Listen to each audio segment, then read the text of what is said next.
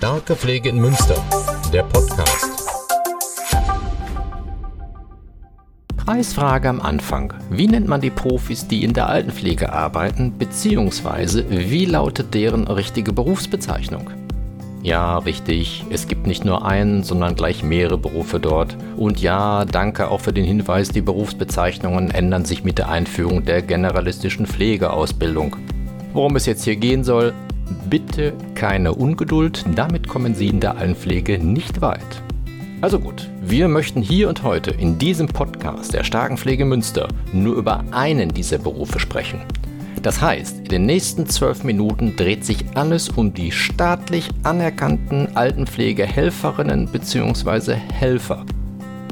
Mit Inkrafttreten der generalistischen Pflegefachassistenzausbildung werden Sie übrigens in Zukunft von den Pflegefachassistentinnen und ihrem männlichen Gegenstück abgelöst.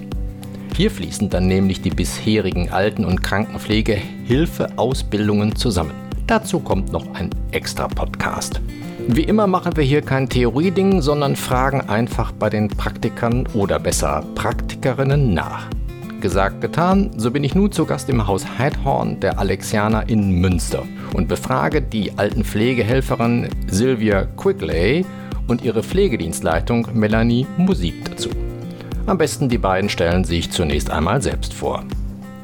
Also mein Name ist Silvia Quigley, ich bin 58 Jahre alt und seit 26 Jahren in der Pflege tätig als Helferin. Meine Erstausbildung in Pflege war eigentlich eine Ausbildung in England, was ich nannte Vocational Qualification in Care. What's that you say? Was in Deutschland dem KPH gleichkommt. Die Abkürzung KPH steht übrigens für Krankenpflegehelferin. Und weiter geht's. Mein Name ist äh, Melanie Musik. Ich bin 39 Jahre alt. Ich bin gelernte Altenpflegerin. Ich habe 2001 mein Examen gemacht in der Altenpflege und habe dann lange Jahre auch äh, auf dem Wohnbereich gearbeitet. Bin irgendwann äh, Wohnbereichsleitung geworden und habe dann eine Weiterbildung gemacht zur Pflegedienstleitung und bin jetzt seit über sechs Jahren hier im Haus Heidhorn als Pflegedienstleitung tätig. Fünf Fragen zum Thema Altenpflegehilfe habe ich für die beiden im Gepäck. Erstens, was sind überhaupt Altenpflegehelferinnen? Zweitens, was macht man da genau? Drittens, was muss man dafür mitbringen? Viertens, wo kann man das lernen und welche sind die Voraussetzungen? Und fünftens, was verdient man als Altenpflegehelferin? Frage Nummer 1. Was sind überhaupt Altenpflegehelferinnen und Helfer? Das Wichtigste zunächst im Telegram-Stil. Altenpflegehelferinnen und Helfer unterstützen Pflegefachkräfte wie Altenpflegerinnen und Altenpfleger bei allen Tätigkeiten rund um die Betreuung und Pflege älterer Menschen. Die Ausbildung dazu ist landesrechtlich geregelt und dauert in Vollzeit ein Jahr und führt zu einer staatlichen Abschlussprüfung. Diese Ausbildungen werden aber nur noch bis zum 30. Juni 2021 angeboten. Frau Quigley grenzt schön zu den anderen Berufen ab. Also der Unterschied zwischen einer Pflegehelferin oder mir, Assistenzkraft, und einer examinierten Altenpflegerin oder einer Fachkraft, ich sehe ihn gar nicht so groß. Die ganze Behandlungspflegen, was ja nun vom Gesetzgeber auch vorgegeben ist, wie Insulinspritzen, Medikamente verteilen, Behandlungspflegen an Wunden, die dürfen wir nicht vornehmen. Das heißt nicht, dass wir es nicht könnten, aber wir dürfen es nicht. Wir müssen uns da an die Gesetze halten. Und eben diese Computerarbeit. Sachen, die ich persönlich nicht abzeichnen darf. Wie diese Behandlungspflegen, die ich auch nicht ausüben darf, dann kann ich es auch nicht abzeichnen. Ansonsten sehe ich da gar nicht so einen großen Unterschied zwischen uns beiden. Es muss einfach im Team stimmen. Und ähm, dann ist der Unterschied auch nicht merkbar.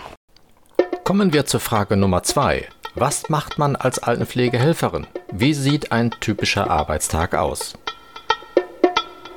Auch hier zunächst das Wichtigste im Telegram-Stil. Zum Aufgabenspektrum der Altenpflegehelferinnen und Helfer zählen allgemein die Betreuung, Versorgung und Pflege gebrechlicher bzw. kranker oder auch gesunderer älterer Menschen. Das heißt, sie helfen bei der Körperpflege und beim Essen oder Wirken unter Anleitung bei der Arzneimittelgabe mit. Aber auch bei der Bewältigung von Alltagssituationen leisten sie Hilfe. Sie begleiten ältere Menschen zum Beispiel bei Arztbesuchen oder Behördengängen. Gemeinsam mit anderen Pflegefach- und Betreuungskräften unterstützen sie ebenfalls bei der Alltagsgestaltung. Soweit die Theorie und nun zur Praxis. Mein typischer Arbeitsalltag beginnt damit, dass ich so um 10 vor 7 hier im Haus auflaufe, mir meine Gruppe nehme, also eine Gruppe, die ich zu pflegen habe von den Bewohnern. Ich aber vorher noch eine Übergabe von der Schichtleitung bekomme, ob in dieser Gruppe von meinen Bewohnern irgendwas in der Nacht vorgefallen ist, irgendwas Ungewöhnliches. So, denn zur Zeit, Zeiten von Corona wird, sieht das so aus, dass wir bei allen erstmal Temperatur messen müssen. Es gibt uns aber auch gleich eine Gelegenheit, die Bewohner morgens gleich zu begrüßen. Reinzugehen, zu sagen, guten Morgen, ich messe eben ihre Temperatur. Und dann ist es die Körperpflege. Wir wecken die Bewohner, wir unterstützen sie bei der Pflege, wenn sie selbst noch pflegen können, oder wir pflegen sie komplett ne? bis zum Anziehen, bis in Rollstuhl setzen, zum Frühstück fahren und vielleicht auch das Frühstück anreichen, wenn der Bewohner nicht mehr fähig ist, das zu tun. Bekanntlich kennt die Betreuung und Pflege keinen Feierabend. Was heißt das für die Dienstzeiten? Einsatz nonstop für jeden? Die Arbeitszeiten in der Pflege sind ganz unterschiedlich. Also es kommt natürlich immer darauf an, wie viele Stunden in der Woche arbeitet man. Wir haben, also wenn jetzt zum Beispiel jemand äh, 30 Stunden in der Woche arbeitet, dann haben wir eine, dann haben wir in der Regel tatsächlich eine 5,5 Tage Woche. Das heißt, man arbeitet zum Beispiel elf Tage hintereinander und hat dann drei Tage frei. Aber wir haben auch Arbeitszeiten oder wir sind äh, relativ flexibel auch. Wir haben zum Beispiel auch ähm, die Möglichkeit, dass wir um 8 Uhr oder um 9 Uhr Uhr anfangen. Stichwort familienfreundliche Arbeitszeiten, wenn man vielleicht das Kind erst in den Kindergarten bringen muss, gibt es auch Frühdienste, die wir dann ähm, letztendlich passend machen können. Und wir haben zum Beispiel auch ähm, Möglichkeiten, dass wir äh, die Dienste verlängern und dass wir zehn Stunden am Tag arbeiten mit einer entsprechenden Pause. Also der Dienst geht zum Beispiel von morgens 8 bis um abends 8. Äh, man hat aber zwei Stunden Pause, Mittagspause dazwischen. Und wenn man eine halbe Stelle hat, dann muss man zwei Tage die Woche arbeiten. Ne? Also das ist immer ist ganz davon abhängig, wie individuell man das aufteilt, wie die Bedürfnisse sind und äh, wie sich das alles absprechen lässt. Die Arbeitszeiten lassen sich also viel flexibler gestalten als vielleicht gedacht. Kommen wir zur Frage Nummer drei. Was muss man für den Beruf mitbringen? Um Pflegehelfer zu werden, was man mitbringen muss, ist ähm, Menschenliebe vor allen Dingen. Respekt vor, vor den Menschen. Respekt vor dem Alter. Man muss sich auch überlegen, dass ja, am Wochenende wird gearbeitet, an Feiertagen wird gearbeitet. Man darf nicht vergessen, dass das auch vergütet wird. Und man muss es wollen man soll sich auf keinen Fall da reindrücken lassen. Also jemand, der Pflegehelfer wird, weil Mutter, Vater oder eben auch irgendein Minister sagt, also wir nehmen jetzt einen Eurojobber in die Pflegehelfer, um Gottes Willen. Die haben in der Pflege nichts zu suchen, wenn sie es nicht wirklich selber wollen.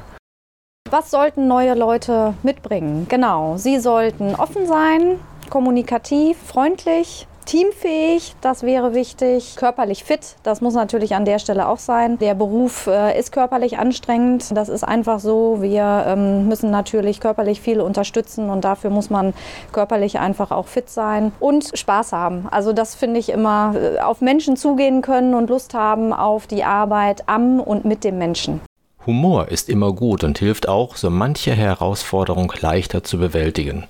Und Herausforderungen, gerade auch am Anfang, gibt es natürlich. Aber niemand wird ins kalte Wasser geworfen. Wie sieht es aus mit den Herausforderungen? Und wie werden die Neuen dabei unterstützt? Ja, ich sag mal, besondere Herausforderungen sind sicherlich der, äh, der direkte Umgang mit Menschen, gerade wenn man das so nicht kennt. Stichwort Berührungsängste, also das sollte man nicht haben. Ne? Man muss äh, möglichst gut auch auf Menschen zugehen können, weil für den einen oder anderen wird es einfach ein völlig neues Arbeitsfeld sein. Wir haben für alle Kollegen, für alle neuen Kollegen eine umfassende Einarbeitung.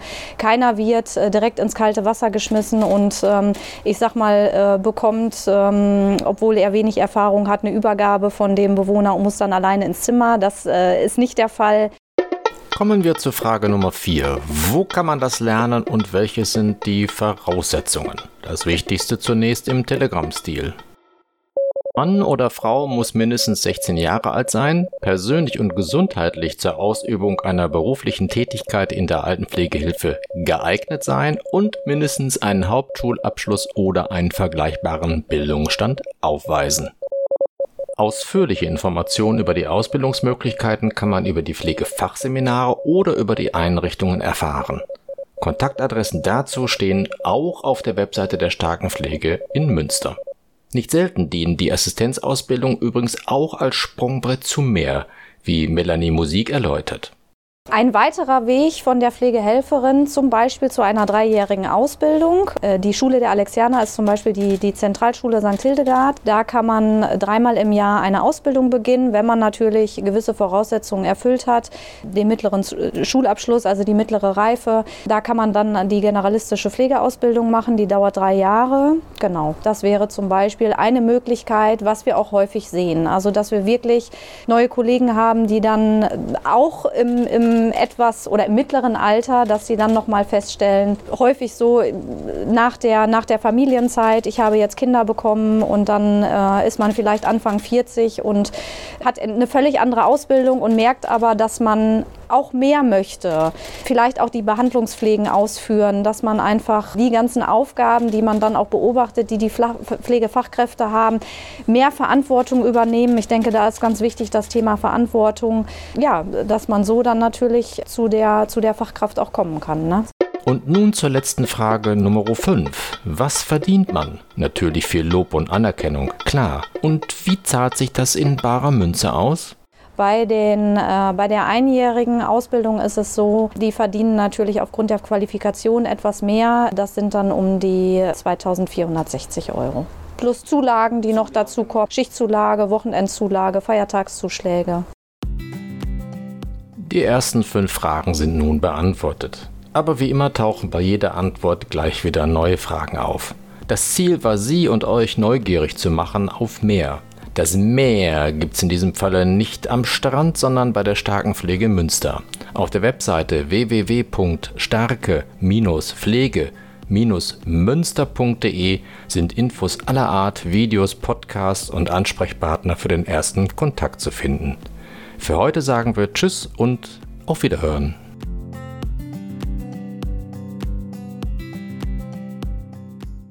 Starke Pflege in Münster